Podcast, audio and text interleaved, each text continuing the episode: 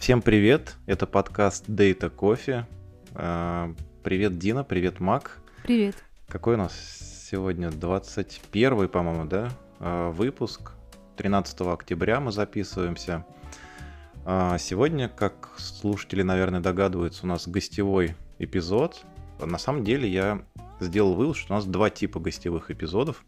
Один — это когда мы приглашаем кого-то из IT, сферы, непосредственно владеющий человек навыками именно в этой области, и который рассказывает нам про всякие инструменты, которыми он владеет или использовал в работе. А другой тип гостевых выпусков — это когда мы приглашаем людей из других профессиональных сфер, которые так или иначе связаны с аналитикой, там, с анализом каких-то данных, и вот мне лично второй тип даже иногда больше нравится, потому что люди самые разнообразные и профессии самые разнообразные. Я просто получаю массу удовольствия от э, пригла... прослушивания того, что нам рассказывают гости. Это, мне кажется, очень интересно. Вот у нас сегодня как раз такой э, выпуск. Ну, сейчас поподробнее.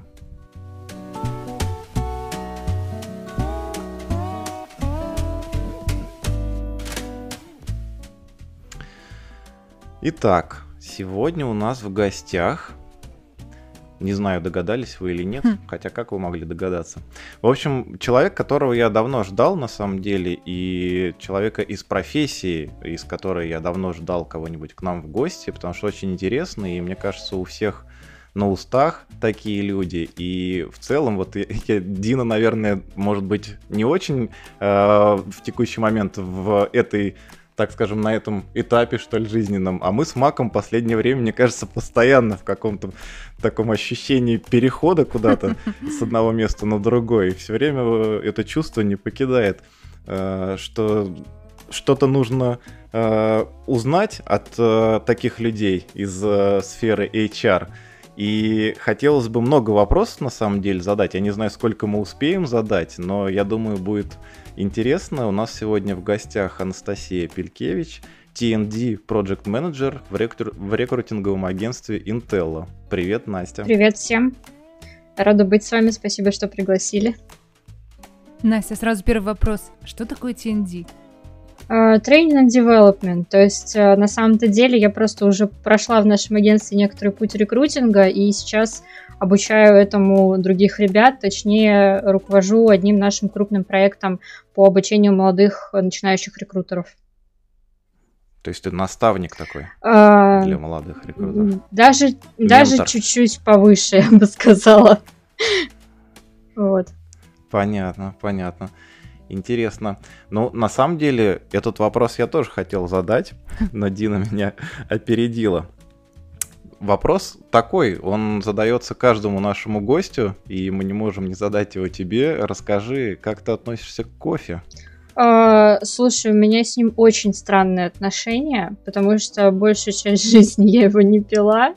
Uh, и мне, я не могу сказать, что я вот какой-то кофепийца, а человек, который каждое утро начинает с кофе. Вот. И uh, при этом я еще в студенчестве работала в кофешопе. То есть я чуть-чуть в нем понимаю, немножко умею варить, вот, но э, так или иначе, ну, сейчас вот уже как-то так по настроению иногда пью, но, но не фанат. Понятно. Есть у нас не фанаты среди ведущих, я тебе могу сказать, поэтому Не будем показывать пальцами. Постоянные слушатели знают, кто это. Интересно. А, Настя, расскажи вообще, вот HR огромная область и рекрутинг. Что сегодня происходит вообще с наймом в IT?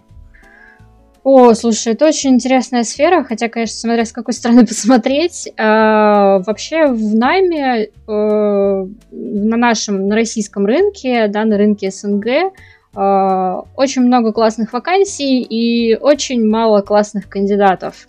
Поэтому, да, если там вы когда-нибудь пробовали там в том же, не знаю, а, студенчестве начать свою карьеру в какой-либо области и был огромный конкурс на одну позицию, то вот это вообще не пройти, там все ровно наоборот, и за действительно хороших специалистов там а, даже там middle уровня а, идет достаточно активная борьба.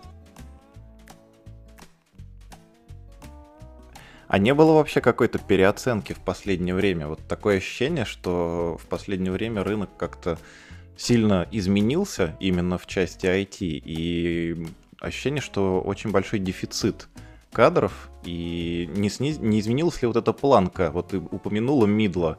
Что такое мидл? Это, это какое-то количество опыта рабочего, или это какой-то определенный набор навыков, или что это? На самом деле у каждой компании свое понимание там в том числе как названий, так и там есть существуют целые грейдовые системы у разных компаний. А, ну, условно можно сказать, что middle — это человек, у которого там 2-3 года опыта. Это, ну, прям так вот, средняя температура по больнице. Вот, я почему, видишь, ты говоришь сегодня, вот мы конец 21 года, хм. а, допустим, года 3-4 назад я бы сказал, что человек с двухлетним опытом это Джун. Mm-hmm. Это Джун, я согласна, да. Вот, то, то есть все-таки изменилось. А, как думаешь, что на это вообще мог... как это могло измениться и что на это повлияло? Это сложный вопрос. А, блин, это правда сложный вопрос. Ну, из первого, что мне в голову пришло, это пандемия, может быть, но может еще какие-то, может, я не знаю, просто количество бизнесов? Слушай, нет, на самом деле до пандемии была примерно такая же история. То есть я не могу сказать, что прям как-то вот резко что-то поменялось.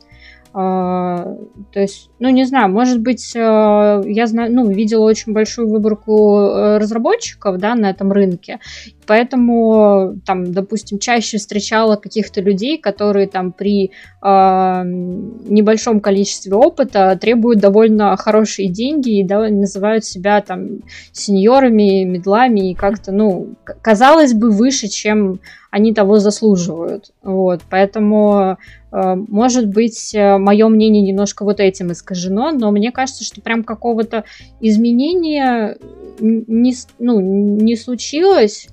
Я с точки зрения пандемии вижу изменения только в плане того, насколько требовательными стали кандидаты к своей работе, к компании, э, да, и к тем бенефитам, которые они хотят получить.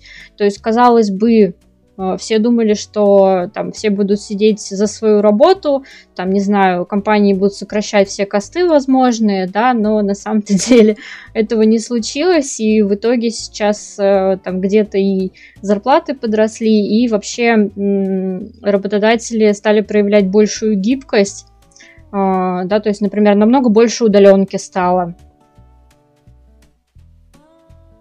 А это ли не, свет, не следствие того, что нехватка кадров стала, и как раз-таки вот э, изменилась и планка, что э, там, где человек раньше там должен был пройти, я не знаю, 4-5 э, собеседований, три из которых технические, там со всякими алгоритмами, я знаю много случаев сегодня, когда людей просто готовы забрать, лишь бы кто-нибудь появился в команде, кто рабочие руки, которые смогут работать.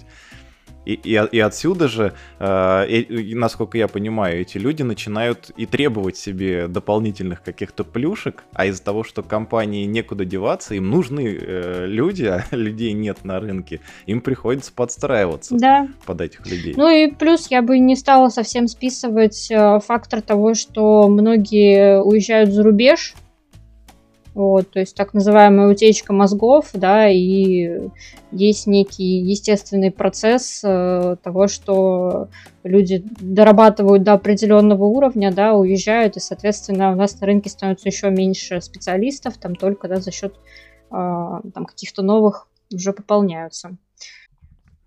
Это отсюда, наверное, эти все э, истории с кучей кузнец кадров, всяких курсов. Вот я как раз хотела сказать, что джуны с курсеры, разработчики с курсеры те самые, которые отлично проходят собеседование, потому что отвечают на теоретические вопросы, но работать не умеют. Это же, это же бич, мне кажется, текущего мне найма. кажется, э, это будет интересно через, там, не знаю, годик-два, когда они условно доучатся и даже, возможно, где-то поработают, а лет через пять это будет, возможно, более здоровый рынок. Кто, кто знает. Mm-hmm. То есть нам осталось потерпеть всего ничего? Возможно, не знаю, это вот из головы. А как, как вообще, как вы ищете кандидатов э, в таком дефицитном рынке? какие хитрости, может быть, используете? Я не знаю. Я просто пытаюсь себя поставить иногда на место э, компании, на место рекрутера и попытаться представить. И мне кажется, это такой сложный процесс сегодня. И просто, я не знаю, раньше нужно было, чтобы человеку... Хотя это, конечно, может быть и от самого субъекта зависит, или объекта. Там, э, может быть, мне лично раньше нужно было когда-то давно э, очень много, там, например, э, откликов на вакансии делать, там, или писем рассылать, чтобы получить ответы, там, назначили собеседование и так далее. А сегодня, мне кажется, рекрутеру приходится пачками отправлять кандидатам эти приглашения, чтобы хоть кто-нибудь откликнулся. Э, да, ты прав, так и есть. Только позволь я тебя чуть-чуть поправлю. Э, возможно, кто-то со мной не согласится, есть разные трактовки, но я считаю, что правильно говорить рекрутер. Окей. А, так вот, э, если говорить про методы поиска, э, тут, конечно же, надо тоже быть гибким, всегда подстраиваться под ситуацию, искать новые какие-то способы, да, и есть... Кстати, та ситуация про то, что там откликаться на условном хедхантере, да, на вакансии. А, то есть, наверное, э, в HR в инхаусах, да, то есть именно внутри компании, это актуально. То есть э, важно понимать, что рекрутинг в инхаусе, рекрутинг в агентстве это две совершенно разные вещи. То есть, э, uh-huh. потому что э, рекрутинг в инхаусе это больше про, э, скажем так, такое э, радушие, тепло и уют, да, по отношению там к тем, кто откликнулся и кого ты сам еще там нашел, да, и, там, и к тем, кого тебе принесли агентство, да, опять же, ага. вот, то э, рекрутинг в агентстве это такая э, больше история про продажи, вот, нежели про что-то еще. А, где действительно нужно очень много искать, использовать максимум ресурсов а, и а, Соответственно, да, тут хедхантером не отделаешься. Вот, то есть, ну, начиная с базовых того, что используется вообще всеми, да, то есть это просто LinkedIn э, с платным разделом рекрутер, где можно как раз-таки вбить э, все необходимые э, фильтры там по технологиям, по годам опыта, локациям, компаниям, в общем, все что угодно. А, и что там еще из базового? Есть специальные платные э, базы для рекрутеров, там вроде Amazing Hiring. То есть э, это одновременно и база кандидатов, и в то же время э, база контактов кандидатов. То есть, условно, если ты открываешь профиль на LinkedIn, у тебя Amazing Hiring всплывает, да, и в нем там может найтись там почта, например ну или какой-то другой контакт. Вот. Хм. А, то есть они дополнительно продают какие-то данные о, о людях. Ну, типа того, да. Вот. А, ну и, соответственно, еще вот много всяких таких штук. А, конечно же, чем дальше, тем более изощренными приходится быть. И актуальны там форумы, в том числе разработчиков, а, какие-то там Телеграм-чаты. Конференции. Телеграм-чаты, да, конференции, ну, наверное, для HR актуально. Вот я как рекрутер в агентстве на конференции все-таки не ездила.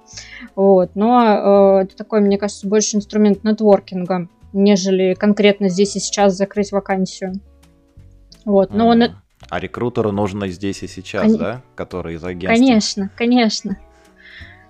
Я только хотел сказать, что у меня по моему опыту складывал, складывалось или сложилось впечатление, что все-таки рекрутер из агентства, я правильно сейчас говорю, да, рекрутер, да. А, и, из агентства, а, он заинтересован в том, чтобы человек устроился на какую-то позицию. Но прямо а здесь и рекрутер... сейчас. Да, а рекрутер, который in-house, он заинтересован в том, чтобы хороший и грамотный человек устроился на работу. Не, ну обижаешь, конечно. Обижаю? Вот. Э, конечно же, у нас нет такого, что там впихнуть лишь бы куда. Да, естественно, для того Сейчас мы немножко просто перескакиваем на другую тему. Я не знаю, как нам лучше предыдущую ага. закончить или, или продолжить. Как тебе удобно? А, Давай про предыдущую еще договорим, чтобы не оставалось вопросов э, про методы uh-huh. поиска. Вот. Э, и появляются всякие штуки. Например, можно искать даже на Твиттере. Вот. Uh-huh. Там не то чтобы user-friendly для этого поисковая система, но в целом это вполне доступно, есть такой опыт, достаточно успешный, так что почему бы и нет. Вот. А, если мы говорим, например, про геймдев, особенно каких-то э, художественных специалистов, да, которые занимаются uh-huh. Ну, именно артисты, вот, э, то там речь вообще идет э, больше про специализированные сайты типа господи, я забыла, как Behance, а, ар... а мне что-то вспомнился еще Deviant Art раньше был. Я не знаю, там, там ищут кого Тоже, да, ищут, но в большей степени на ArtStation. Вот, на Behance, uh-huh. ну, Art тоже бывает. Вот. Есть Telegram-боты, тоже, которые, там, допустим, предлагают разработчику какой-то список вакансий, да, на который он сам может там подписаться по интересам. Вот, если uh-huh. его что-то заинтересует, то э, отправить сразу же его отклик рекрутеру, с которым он может пообщаться на эту тему. Вот, то есть uh-huh. э, все-таки пытаемся привлечь какой-то входящий поток кандидатов, которого в агентстве все-таки скорее нету.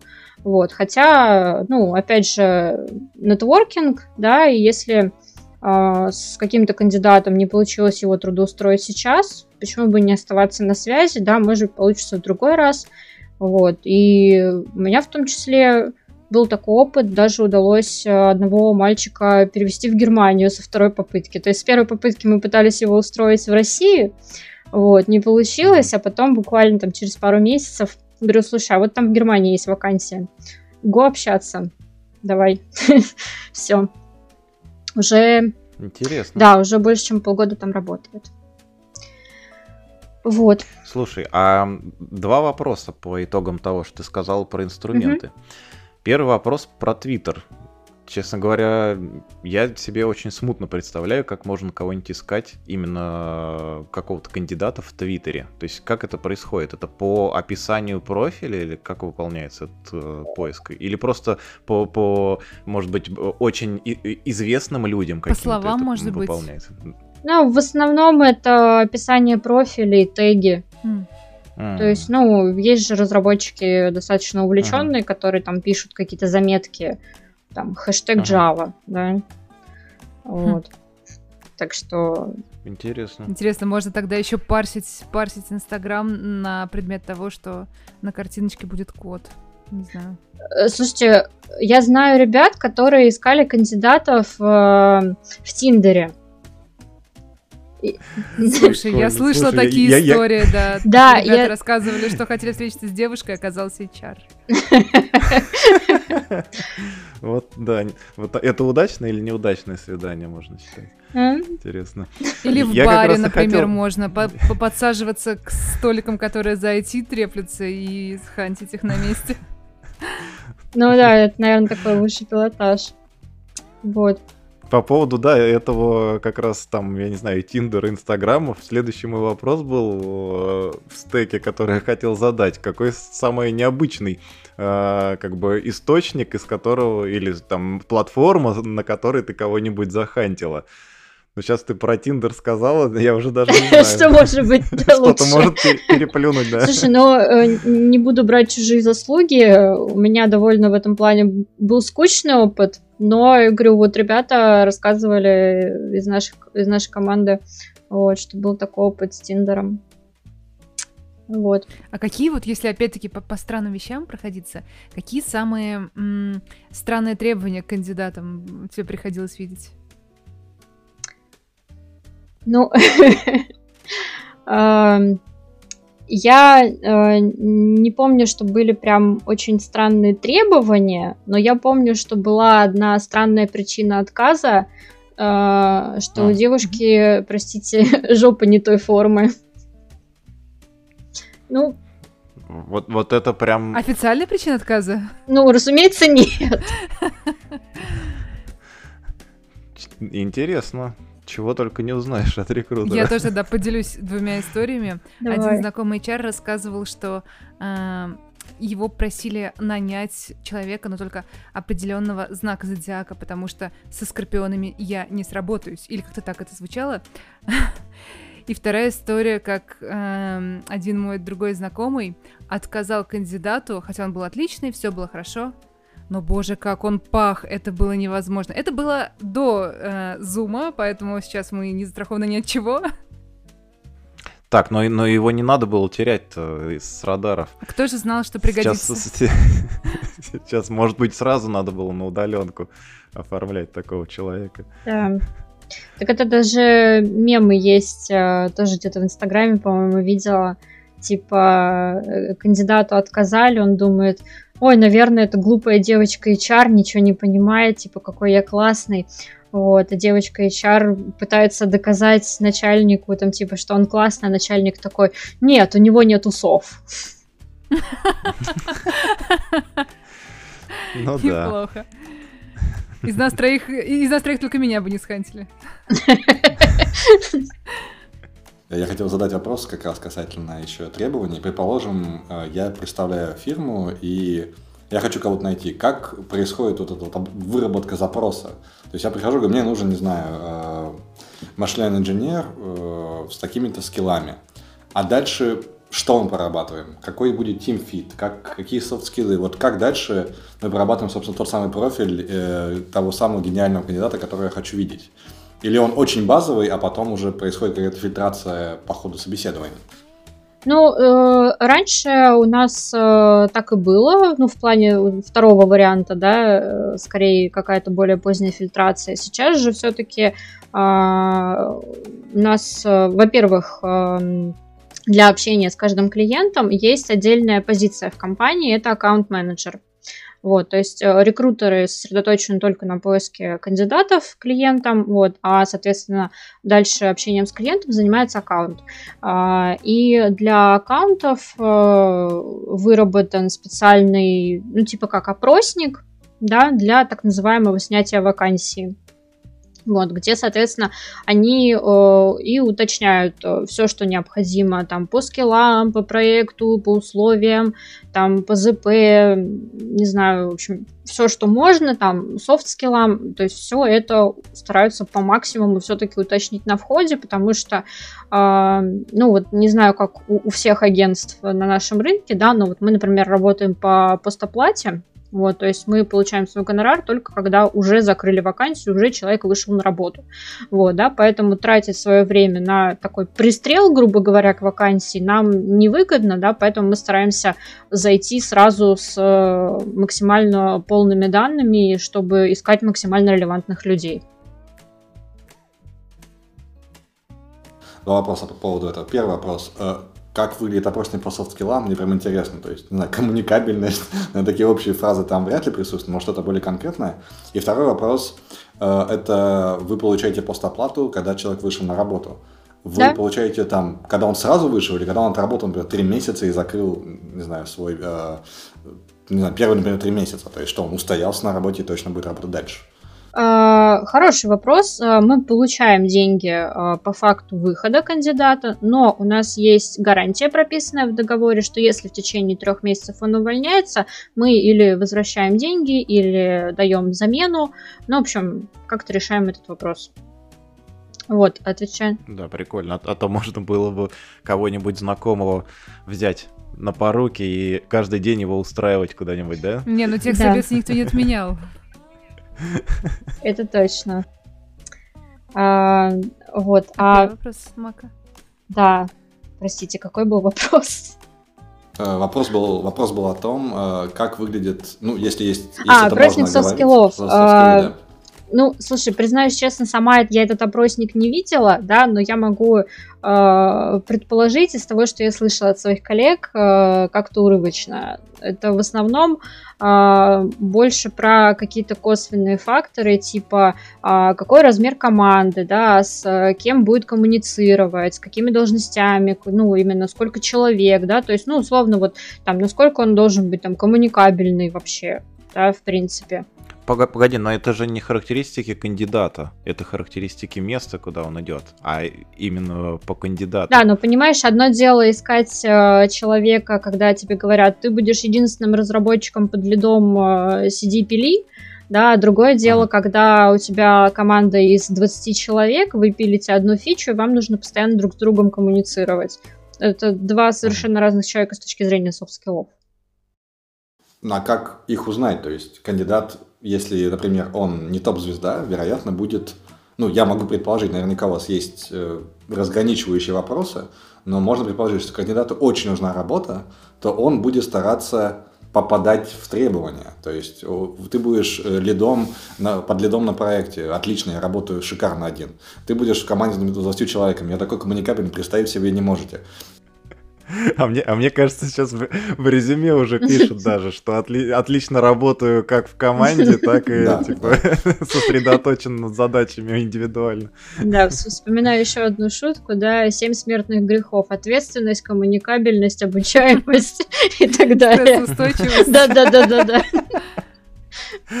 Хорошо, да. Вот. А, ну, а, это уже, скажем так, наша часть а, работы, да, подбирать таких подходящих ребят. То есть, эм, в принципе, Опять же, кто-то из моих коллег э, может со мной не согласиться, да, но мне кажется, что э, когда общаешься с человеком, надо исходить из э, его там как технического скилла, так и там ожиданий, пожеланий и т.д. и т.п. Ну, то есть, условно, не э, впаривать ему там какую-то конкретную вакансию, да, а если человек вышел на контакт, то нужно э, собрать, что он из себя представляет и что он хочет, да, и исходя из этого уже предложить ему что-то релевантное, да, то есть я как рекрутер знаю э, требования э, каждого клиента, да, и э, в том числе какие-то там негласные требования, да, которые, скажем так, в официальной вакансии не озвучат.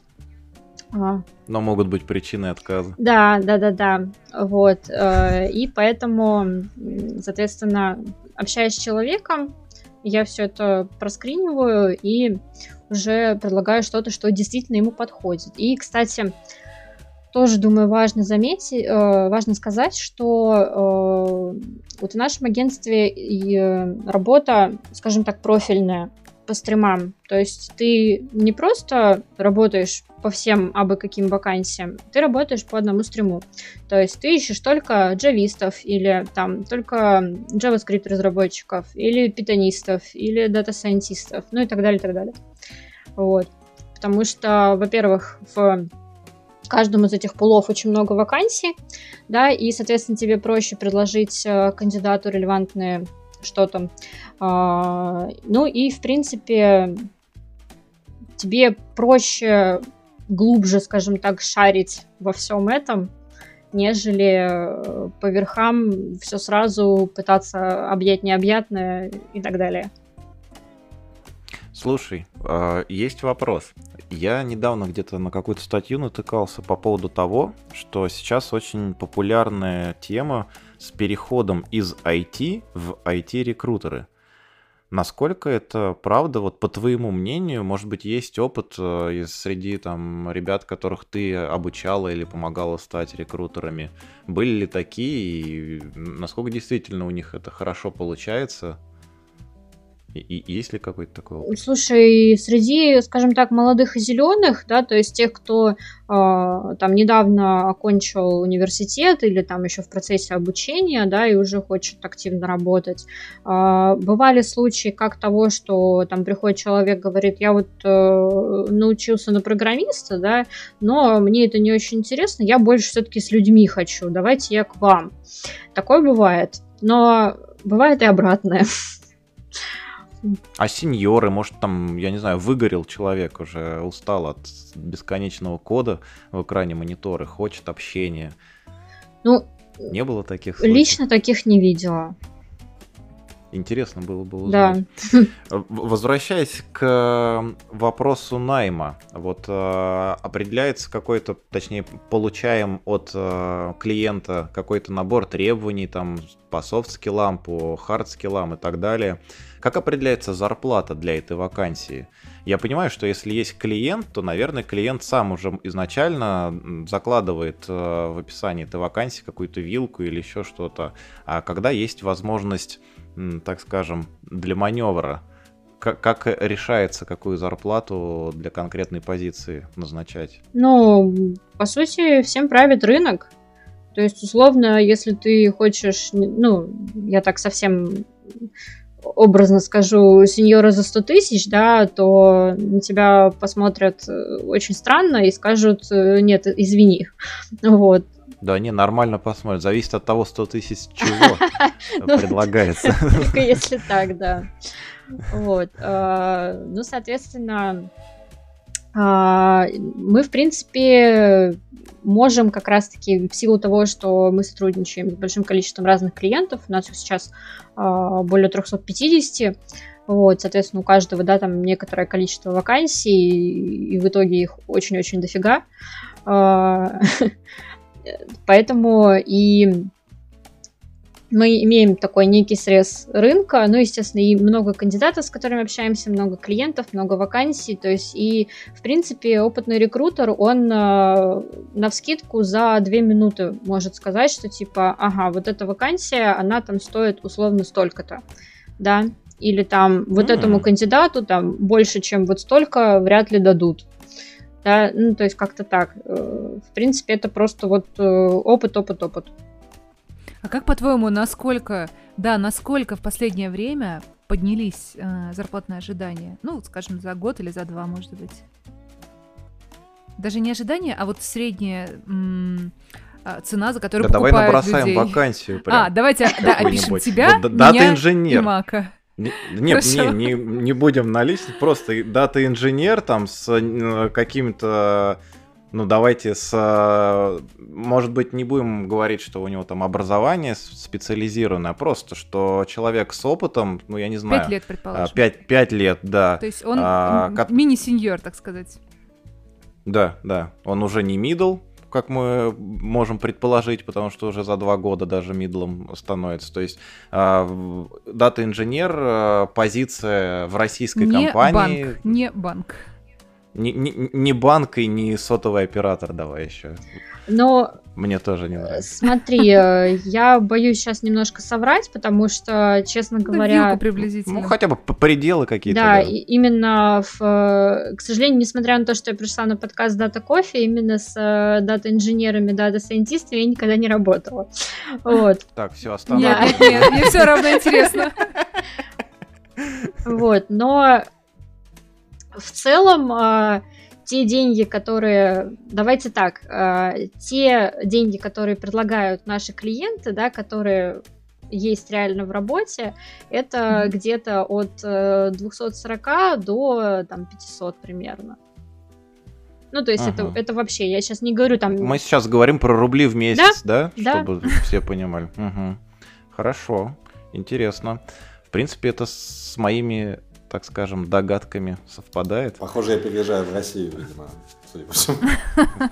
Резко учу Слушай, э, видимо. Я, кстати, я не знаю, можно ли это рекламой какой-то считать. Я тут недавно на картах нашел на Мосфильмовской улице в Москве кафе, которое называется «Как бы вы думали». Data Coffee не может быть. Да, Нам да. надо туда поехать. Вот, я же хотел как раз сказать. И записаться там. Оффлайн запись, да. Ну, самое сложное это тебя сюда притащить будет. Ну, да, мы в любой момент можем. У меня когда-то были самолеты прямо отсюда, прямые. То есть два с половиной часа на такой, на победной э, маршрутке я был в Москве, но сейчас из-за пандемии рейс закрыли, так что да. А вообще сейчас э, есть возможность вылететь? Да, конечно. Так? У меня есть. У меня есть. Не, ну, Далеко не у всех В каком есть. городе, кстати, мы гадали? Я в Лейпциге. Ты правильно вот, говорил. Все. Да, все. Так, давайте дальше пойдем тогда.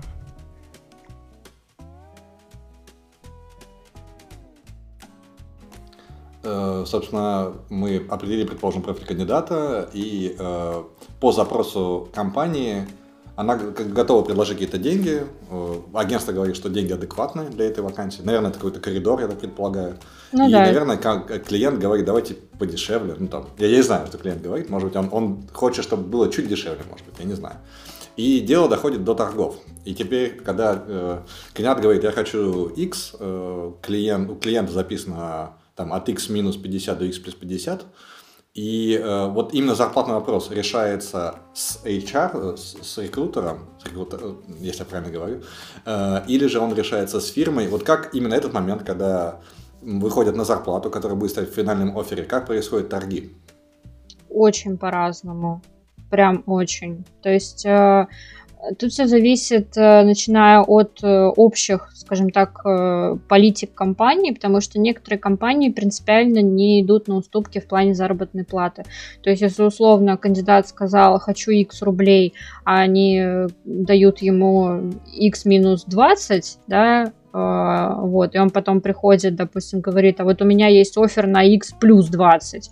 Они говорят, ну, ну и вот, как бы, ничего мы с этим не поделаем. Вот. А некоторые готовы биться за кандидатов, в том числе финансово, и э, тут, э, естественно, мы стараемся максимально поддерживать коммуникацию как с э, клиентом, да, с компанией, так и с самим кандидатом, выяснять как раз-таки там, а чем мотивированы зарплатные ожидания, что именно да, важно, то есть, а, потому что ситуации бывают разные, и может быть, там кто-то, не знаю, неправильно оценивает какую-то финансовую историю, там, например, при релокации в другой город, да, там не совсем понимает, какие там условные цены и уровень жизни, да, может быть, что-то такое. Ну, это, конечно, тоже совсем редкие случаи, но я просто для общего понимания. Вот. Эм, ну, в общем, главное выявить почему именно такие ожидания, а не какие-то другие, да, донести это до обеих сторон, вот, и попробовать или прийти к какому-то компромиссу, да, или же, ну, к чему-то отказу, в конце концов. Вот. А вообще торговаться сегодня чаще стали кандидаты? Мне кажется, всегда так было.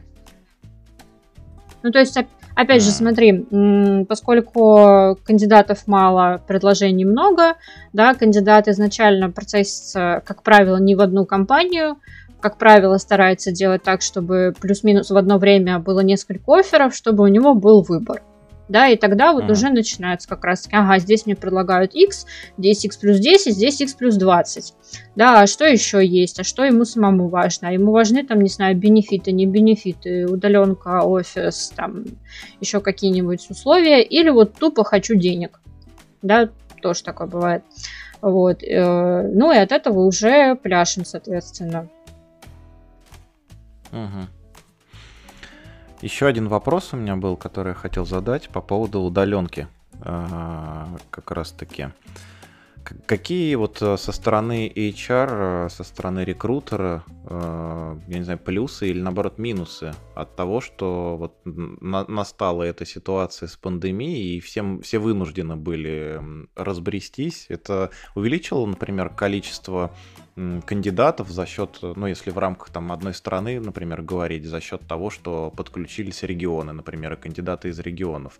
Или наоборот это усложнило, потому что люди с какими-то там высокими или хорошими навыками начали наоборот а, куда-то там вне страны пытаться устраиваться. То есть какое твое ощущение или мнение вот от удаленки? Какие плюсы и минусы есть? Mm, ну, мне кажется, то, что, я говорю, компании стали лояльнее в этом плане, да, то есть когда все обязательно ушли на удаленку, да, и не было никакого другого выбора, все на ней какое-то время пожили, поняли, что вроде как нормально живется, процессы там подстроили, перестроили, у всех все хорошо, все классно, и, соответственно, стали понимать, что можно смотреть больше кандидатов, да, можно посмотреть кандидатов из других регионов, конечно же, а, и, ну, таким образом повысить да, свой найм. То есть кто-то, естественно, ну, на первых порах пандемию вообще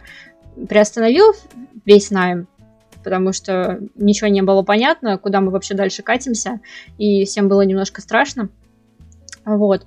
А, но потом все стало налаживаться, и, конечно же, стали понимать многие работодатели, что а, в удаленке есть не только минусы, но и плюсы да, для компании. Вот, то есть э, тут и, в принципе, общая какая-то лояльность сотрудников, и там экономия на аренде офиса и другом обеспечении, да, которое требуется, там те же самые печенюшки, да, про которые все говорят, и кофе. Вот. А, плюс э, есть такая статистика, что сотрудники дома на 13% более продуктивны. Вот. Да, э, лично мне очень импонирует то, что э, меньше тратится времени на дорогу, да, на какие-то такие вещи, и за счет этого у человека лучше соблюдается ну, должен лучше соблюдаться life-work balance, да, то есть, условно, те два часа, которые ты тратил на дорогу, а в Москве, наверное, три часа, вот, да, ты можешь потратить там на свою семью или какие-то хобби, вот. Но э, почему я оговорилась? Э, потому что, опять же, есть другая статистика, что, к сожалению, люди стали больше работать. И, возможно, работодателям это немножко хорошо, да, но в долгосрочной перспективе, конечно же, это не очень хорошо из-за того, что вот размывается понимание, где дома, где работа, да, когда у тебя все в одном месте. Вот, и, э, ну, по факту в итоге работаешь все-таки больше, чем проработал бы в офисе, просто какое-то там более фиксированное время в фиксированном месте. Вот. То есть, ну, из-за этого возрастает шанс просто профессионального выгорания. Ну, вообще выгорания эмоционального. А как вообще с этим работать в итоге? То есть, вот, предположим, на рынке появилось, не знаю, 20% людей, а, э, выгоревших полностью, но при этом ищущих работу. Вот насколько они вообще полезны для будущих работодателей? Смотря какая работа. Так, в общем, какую-то среднюю э, температуру ты не скажешь, потому что если человек э, выгорел в чем-то одном, может быть, да, ему подойдет какая-то смежная деятельность.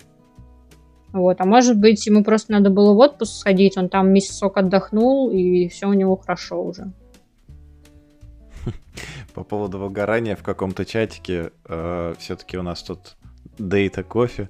Э, в чатике про данные э, общались э, дата-инженеры, значит, и была такая тема, поднималась по поводу того, куда идти, если вдруг выгорел в этой профессии. Ну, мы выяснили, что вы HR, да, а еще...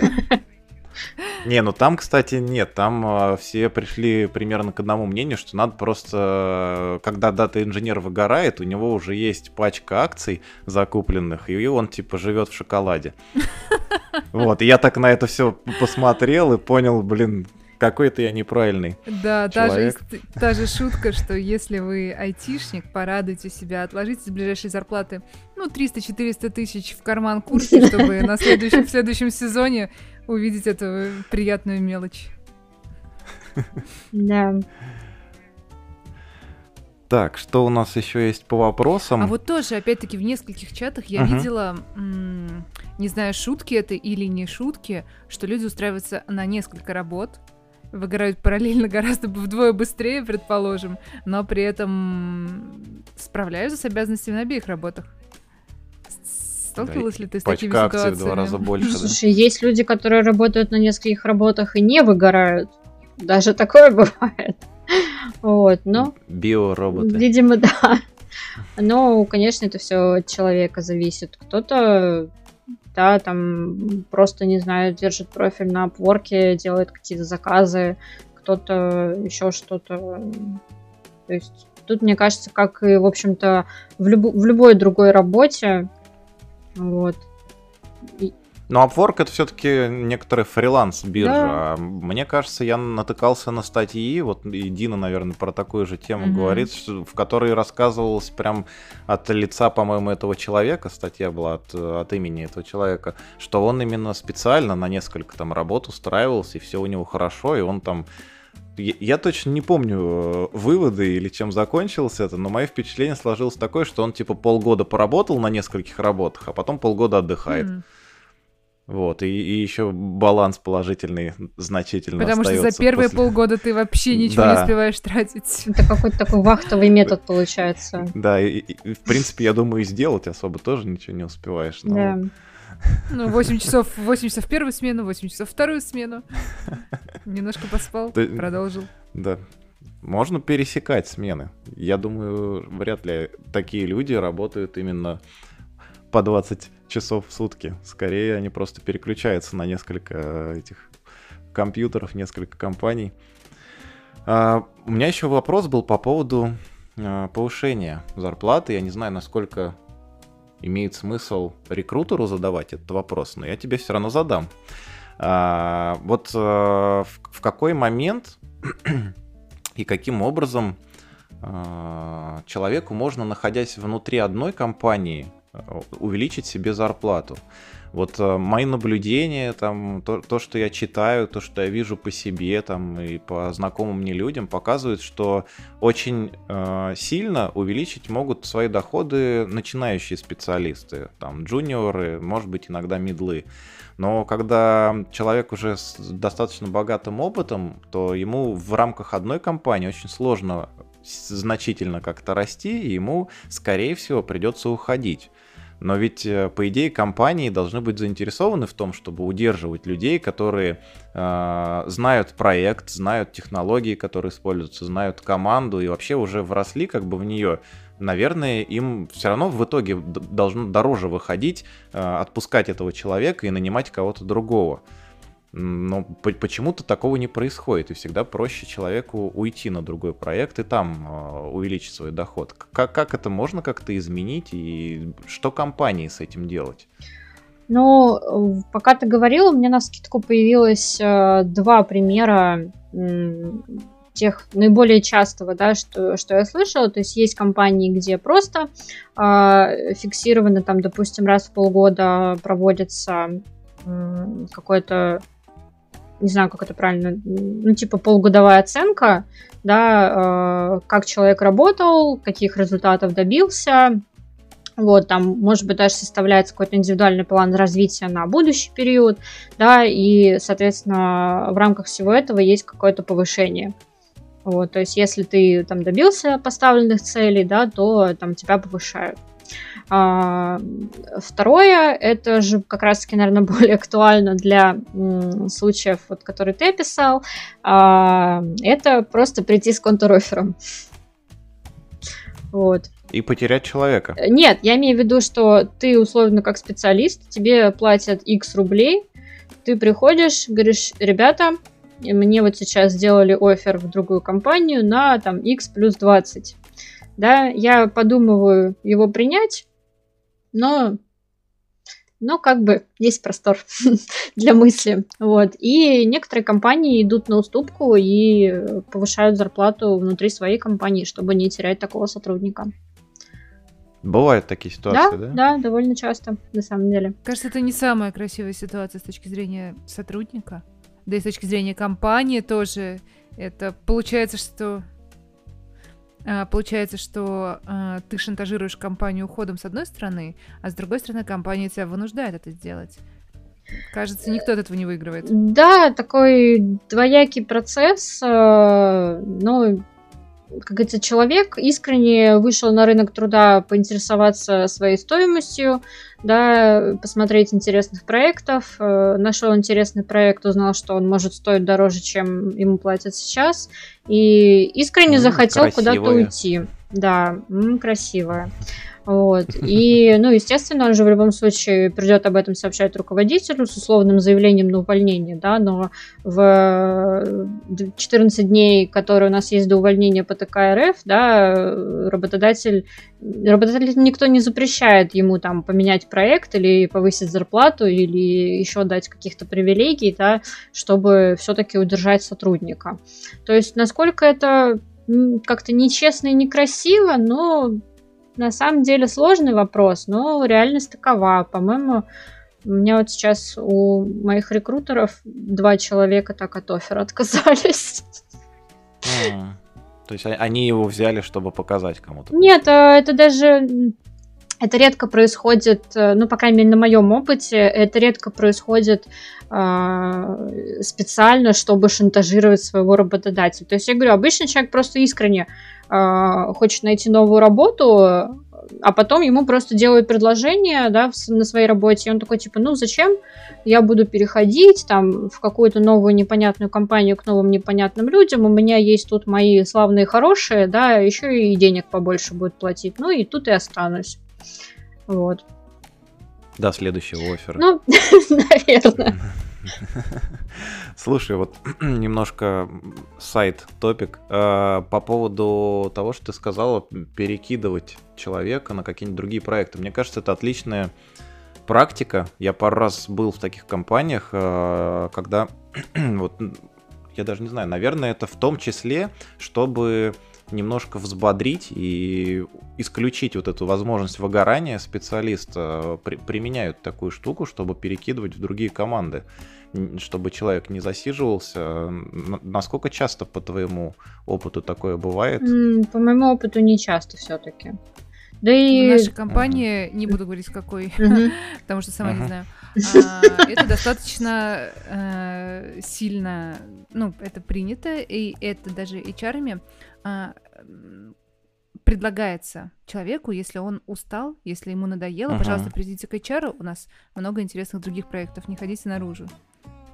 Ну, прикольно. Мне кажется, это вообще хорошая практика, да. потому что, вот я говорю, это, это способ удержать человека, который э, известно, что там хорошей репутации в своем, в своем коллективе э, имеет хорошую репутацию в своем коллективе, и не потерять его совсем, а просто, как бы, может быть, найти кого-то сюда или просто кого-то поменять местами даже. Это поможет обоих сохранить, и люди будут довольны, и там если еще и немножко денег прибавит, вообще красота. Угу. Да, конечно, в целом это, ну вот, я, конечно, не айтишник, да, но даже на своем примере я вот э, очень люблю менять деятельность, я не могу годами делать одно и то же, поэтому я, соответственно, год поработала там, год поработала сям, вот, да, то есть, допустим, вот в нашей компании в Интеле я начинала вообще с внутреннего найма, потом как раз-таки перешла в IT-рекрутинг, для клиентов, э, и вот сейчас уже в обучении работаю. И вот, ну, для меня это максимально органичная история, потому что компанию я безумно люблю. Э, и таким образом я поддерживаю и свои там какие-то скиллы, да, то есть я могу их развивать, и мне никогда не скучно. Вот. Но надо сказать, что не все люди такие, и кому-то, наоборот, э, нравится максимально комфортно, стабильно сидеть на одном каком-то месте и просто там расти в доходе, допустим. Такое тоже бывает, почему нет? Э, у меня вопрос такой, тоже сайт-топик, касательно как раз переходов из области в область. Вот э, какое в твоем опыте было самое странное резюме кандидата, который перешел откуда-то в IT? Не знаю, там, слесарь-серфер перешел в SRE, например. Э, были такие странные случаи как раз, потому что эта тема уйти в IT, она стала такой немножечко модной, да, как раз, и куча э, разнообразных странных и не очень курсов этому способствует. Вот какое было самое необычное резюме в этом плане? Я, к сожалению, тебя разочарую. Таких необычных резюме я не видела.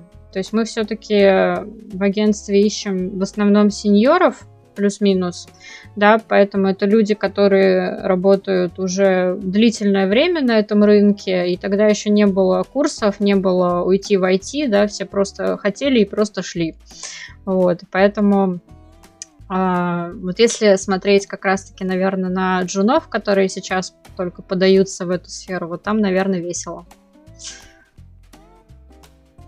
У меня есть вопрос а, такой тоже из редких случаев, скорее, возможно, ты с, ними не сталкивалась, но мне очень интересно было бы их обсудить с тобой.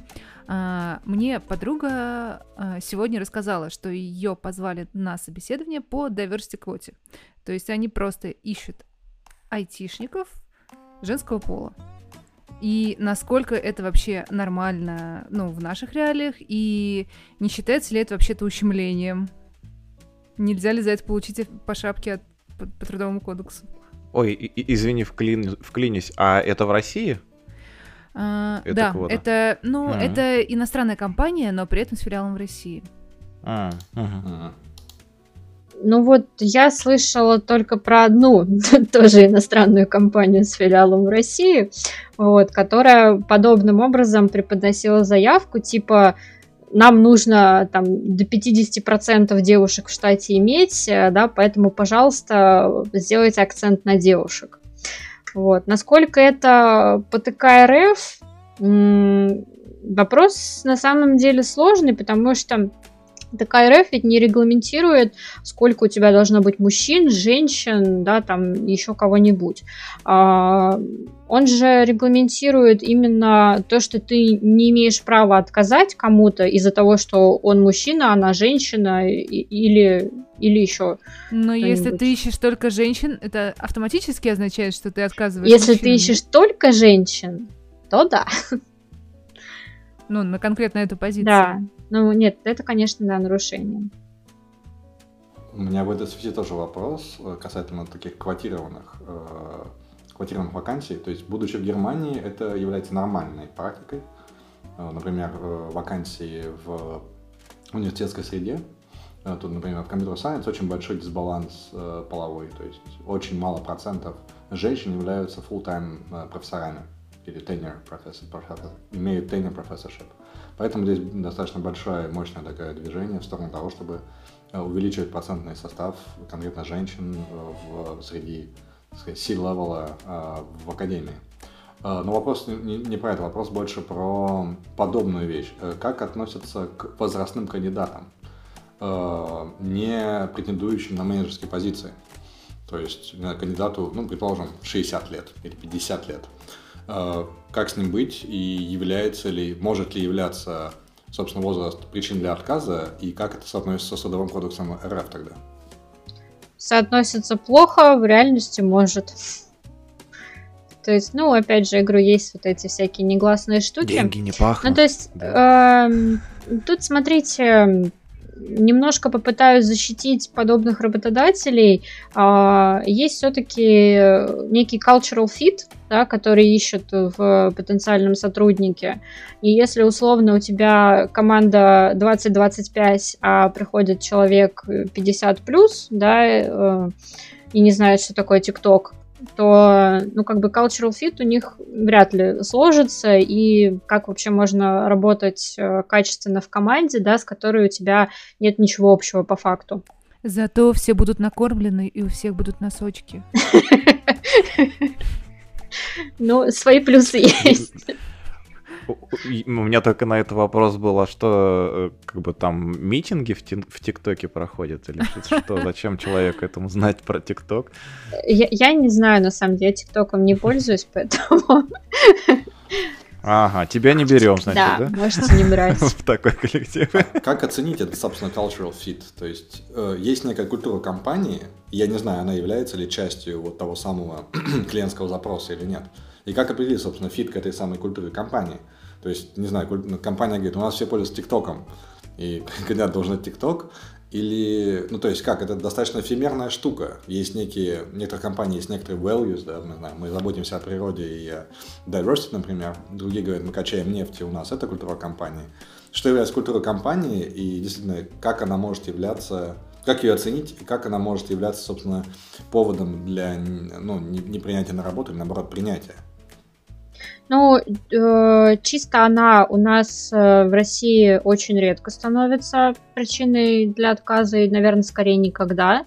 То есть это как раз-таки больше история про Европу, про Запад, где более уравновешенный рынок IT, то есть там и вакансий специалистов хватает, поэтому там есть конкурс на каждую вакансию, и э, там, если ты условно динозавр-интроверт, э, да, тебе могут отказать, потому что с тобой будет никому не комфортно работать. Вот. У нас э, все-таки хороший специалист важнее, нежели хороший собеседник. Пока что, как минимум. Вот. А, как это оценить э, именно про компанию? А, ну, конечно, есть такие, да, достаточно эфемерные понятия, как миссия и ценности, да, которые там можно условно на сайте прочитать, но больше это все-таки выясняется про при, опять же, там, снятии вакансии, да, когда пытаемся уточнить какую-то информацию о клиенте, об их процессах, как вообще у них строится диалог, э, какая корпоративная культура, есть ли там, не знаю, какие-то мероприятия, допустим, да, то есть если э, ты встречаешь, опять же, там, какой-то условно коллектив э, молодой, там, все до 30 лет, и они там говорят, что мы каждую пятницу, там, не знаю, вместе ходим в бар, по средам играем в футбол, а там в понедельник делаем еще чего-нибудь, а еще у нас по утрам зарядки прямо в офисе, да, как бы, ну, это говорит об определенной культуре, да, которой там не каждый человек условно подойдет. Вот, то есть, ну, есть, наоборот, просто компании, которые э, ни о чем таком не говорят, но просто обычные дружелюбные ребята, да, то есть тут уже что-то более простое условно для поиска э, подходящего кандидата. А как вообще кандидату можно выяснить такие вопросы? То есть э, мы говорили уже о том, что когда HR задает вопрос, он не может спросить в лоб, коммуникабельны ли вы, стрессоустойчивы ли вы, ну, потому что скажет, ну, конечно, у меня же в резюме написано. А обратная ситуация, когда э, соискатель хочет выяснить, насколько ему будет комфортно в этом, ну, на этом самом месте, что он может сделать для этого? Напроситься в офис, познакомиться с командой, или, может быть, ну, какие есть опции? Может напроситься вполне себе. А, то есть, в принципе, на самом деле многие просят познакомиться с командой, там в офисе, не в офисе, да, дело второе, но а, все-таки понимать, с кем им придется работать. То есть не только с руководителем, да, но и с командой. Но, кстати, не всем это важно, многим важен просто сам проект, а с кем он пилится уже не так критично. Вот. У рекрутера для выяснения подобных вещей, да, есть э, определенные э, определенные там проективные вопросы, кейсовые вопросы, да, то есть когда ты там хочешь что-то выяснить, спрашиваешь там, а вот в такой ситуации, да, как вы себя поведете, или там вспомните, там, не знаю, что вам вообще в вашей работе нравится больше всего, что меньше всего, да, это уже тоже наталкивает на определенные вещи. А, как кандидату с этим, ну, наверное, сложно, но благодаря рекрутерам из агентства... Они могут побольше рассказать о компании, в которой человек идет. Конечно. Да? Если я правильно. Да. Ну, то есть, все-таки какие-то есть э, плюсы для кандидата в работе с э, рекрутинговым агентством, нежели с э, рекрутером, который работает в самой компании. Конечно. То есть, во-первых, рекрутер из агентства это посредник да, то есть обычно все считают, что посредник это какое-то ненужное промежуточное звено, на самом деле это офигенный саппорт, потому что э, во-первых, это человек, который обладает экспертизой, да, может, во-первых, подобрать более релевантные вакансии, нежели человек э, потенциально сам найдет, да, потому что, опять же, может опросить, э, собрать какую-то информацию о кандидате и подобрать то, что ему будет интересно. А у рекрутера больше, соответственно, пул вакансий, которые он может предложить в агентстве. А, и более того, иногда в агентство попадают вакансии, которые не вывешивают вообще в публичное поле по самым разным причинам. Вот. А рекрутер помогает э, готовиться к собеседованиям. То есть, естественно, никто никаких ответов не дает, да, что конкретно там будет и как на это ответить, но так или иначе сориентировать вообще, как проводится техническое собеседование, сколько будет человек участвовать, да, там, ну, в общем, какие-то такие нюансы всегда можно прояснить. Вот. Плюс, эм, соответственно, когда речь идет, в принципе, о там, согласовании любых этапов. Опять же, э, работа рекрутера из агентства в том, чтобы э, помочь кандидату договориться на действительно удобное время, а не на то, которое там просто грубо говоря, попало, да, и доходя уже до финального этапа, до оффера, опять же, отработка оффера, да, то есть потенциальные какие-то контрпредложения и согласования, и вот те самые торги, про которые мы говорили раньше, да, рекрутер опять же с этим помогает. То есть на самом деле плюсов достаточно много. Еще один у меня вопрос. А, как понять, что кандидат просто походил на собеседование и очень круто их проходит, а работать на самом деле не умеет и не будет? Отличный вопрос. Да. Ну, э, ты смотри, вопрос... Я, чувствую, мы поставили да. в тупик этим. Да, есть немножко, но а, тут вопрос, что ты подразумеваешь под э, «не хочет и не будет» в плане того, что он типа все умеет, но он вообще не планирует менять работу, или в плане нет-нет, в- в- он будет э, с удовольствием получать зарплату у тебя, ходить на чай, там вечером, ну, но при этом тасочки закрывать будет плохо, или не будет, или будет медленно это делать, или за ним будет куча косяков, или он в принципе не умеет строить коммуникацию с заказчиками, я не знаю. слушай, но надо сказать, что все-таки это больше уже часть на стороне компании. Да, то есть это то, что выясняется на техническом интервью, на проектном интервью. Вот, то есть... э, Ну, подожди, он же отлично решает задачки. У него э, прорешен весь, я не знаю, LeetCode, и в целом он э, все алгоритмы знает. Ну, так, тогда я не знаю, ну что, бывают такие люди. То есть, э, возвращаясь То есть их никак не- нельзя, да, отсечь и, ну, какие-то намеки найти на, на то, что такое. А, ну, тут могут быть какие-то маркеры, да, там, например, человек хоппер, да, там часто меняет работу сразу. А почему? Вот, э, там начинают какие-то странные причины тебе называть.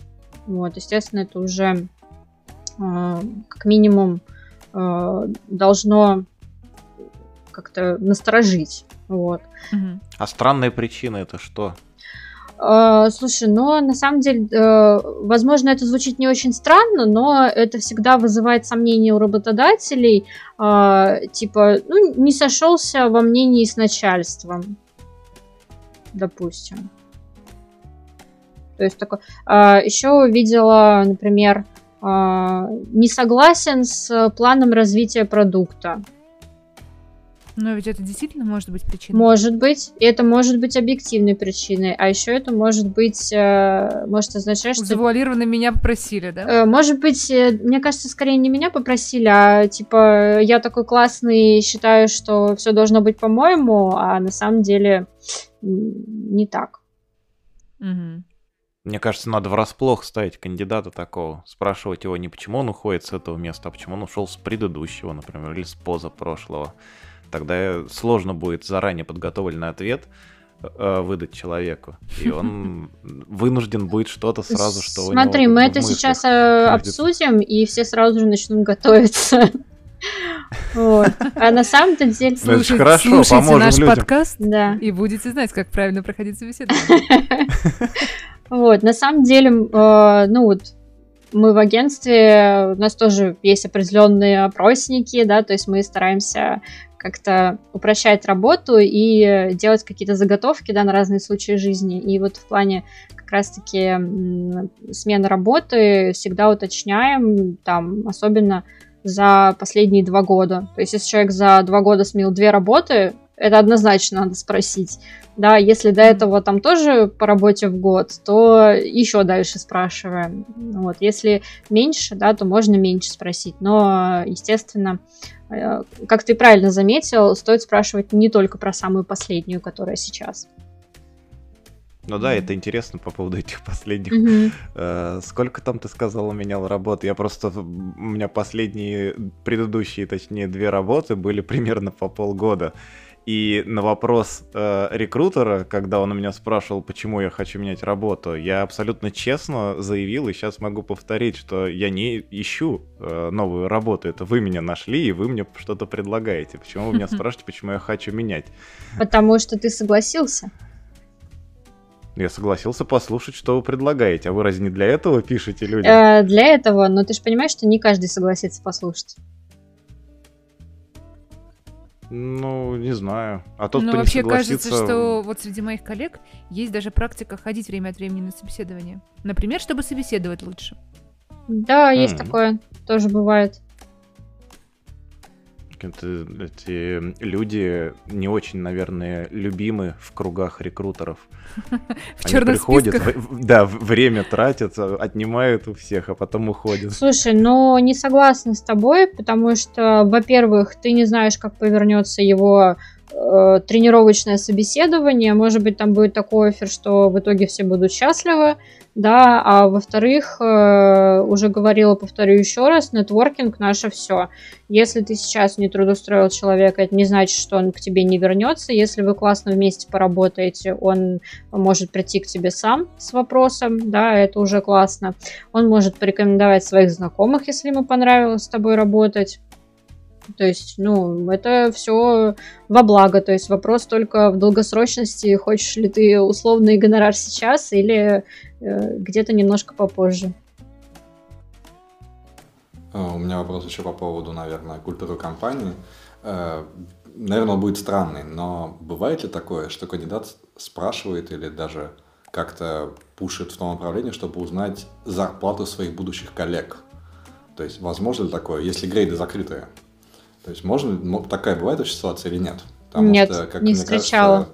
Кажется, Вообще хорошо. ни разу. То есть очень-очень а, много людей, ты, допустим, пишешь там, здравствуйте, там я Анастасия, там трали предлагаю вам такую-то вакансию, вот, э, и там сразу пишут, типа, сколько предлагают, вот. Э, такое есть, такого много, да, то есть, ну, вы мне сразу скажите, что предлагают, а я там потом уже подумаю, да, интересно мне это, неинтересно, вот. А так, чтобы спрашивали коллег зарплату, ну, я с таким не встречалась. Ну, можно представить, почему, но это просто актуальный вопрос оказался недавно.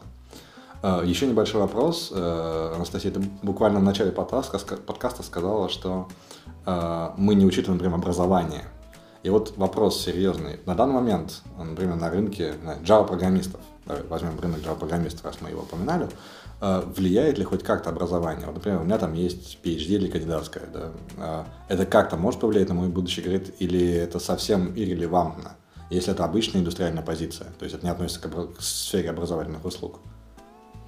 А, слушай, я думаю, что это может повлиять скорее на эм, желание рекрутера связаться с тобой.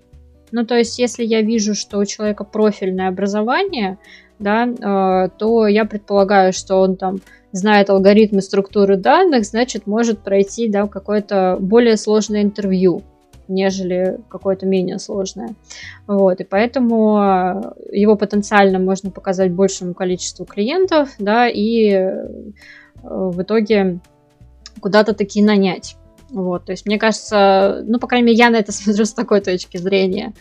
Вот. Э, в целом на рынке тут скорее, наверное, есть компании, для кого просто образование это must-have, и у них там где-то на уровне внутренних положений прописано, что у всех должно быть высшее образование, если его нет, то мы не берем, да, и не смотрим вообще таких людей. Вот. А для кого-то это просто не столь важно. Слушайте, я хотела тут немножечко рекламную вставку устроить. Я ищу себе в команду дата-инженеров. Работаем мы, я все-таки определилась, работаем мы в My Games.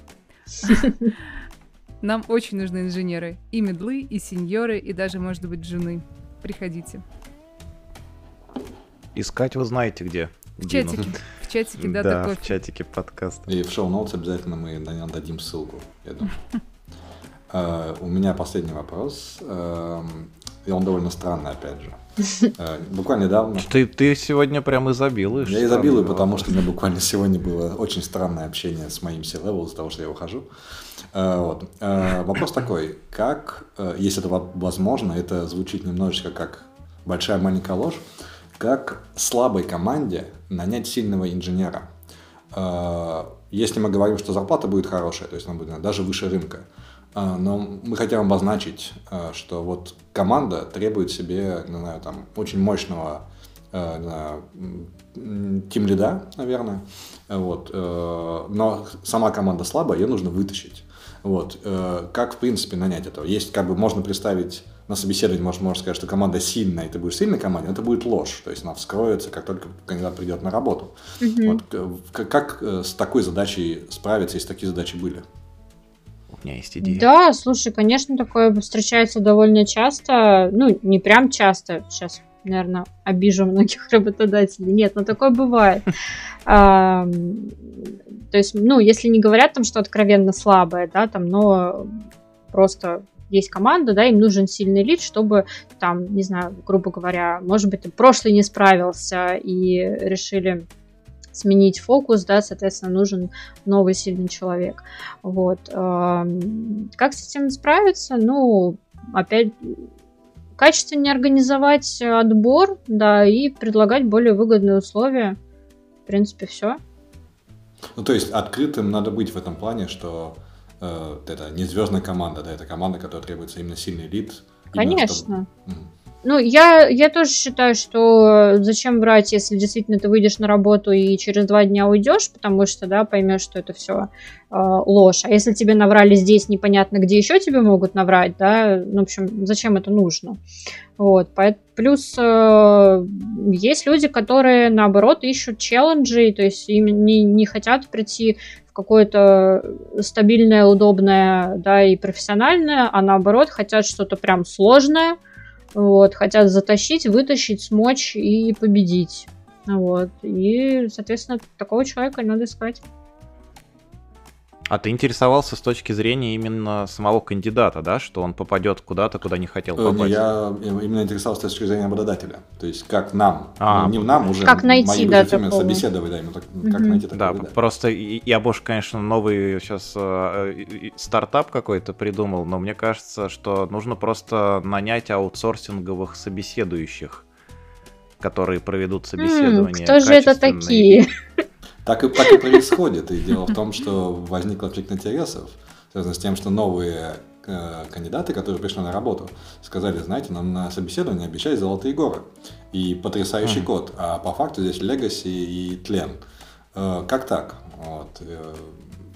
Ну, так, такая неприятная ситуация но, произошла. Но это уже, уже, это уже боль кандидата, не, не работодателя. Работодателю же нужно было найти кого-то. Ну, это боль работодателя тоже, потому что получается, что он... Потому что уйдет. Да, ну да, уйдет. то есть зачем изначально действительно обманывать человека? Чего ты этого добьешься? Ничего. Так что да. То есть, более того, это вообще, мне кажется, колоссальные потери, да, то есть, условно, ты нашел этого человека, он принял офер, он через там две недели выходит к тебе на работу, ты выдыхаешь, ждешь этого момента с трепетом, через две недели он выходит, и еще через неделю уходит, весь процесс начинается заново, да, то есть это прям капитальные потери во времени, а потери для самого проекта, который и так был в не очень хорошем состоянии, мне даже представить страшно. Хотя я в этом мало чего понимаю, да. Короче, нужно лучше выбирать и честнее быть с кандидатами. Да? Вот что хочется сказать. Конечно.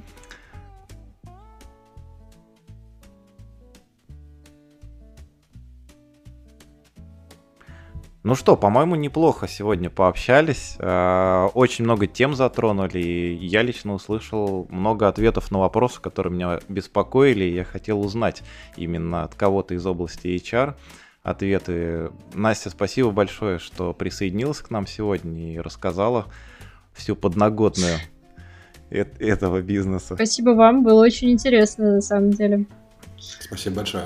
Спасибо подписывайтесь на наш подкаст, если еще не подписаны. Присоединяйтесь к нашему каналу в Телеграм. Забегайте на сайт, там иногда тоже бывает что-нибудь интересное. И скоро, я надеюсь, будут обновления. Есть у нас некоторые идеи на этот счет. Спасибо еще раз большое. Всем хорошего вечера, дня, когда вы нас слушаете. В общем, и хорошего настроения, самое главное. Услышимся.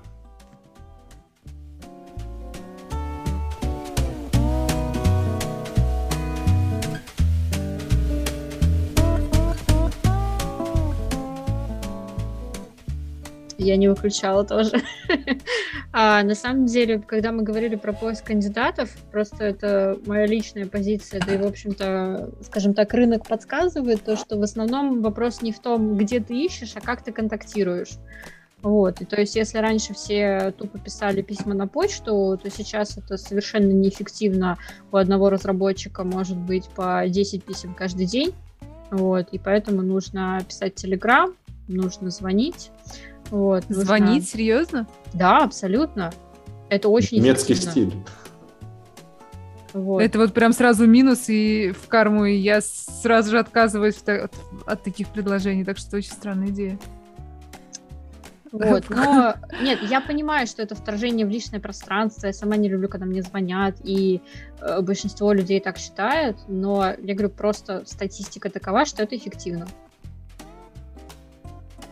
В Германии звонить это вообще нормальная тема. То есть тебе звонят, э, ну, спрашивают, удобно ли говорить или нет, но это не ответил на звонок, ну, сорян. Как бы. То есть никто в WhatsApp, в Telegram писать не будет, скорее всего. СМС напишут, вот. Да, еще я, я как раз хотела сказать, что следующий этап это приходить домой и стучаться в дверь.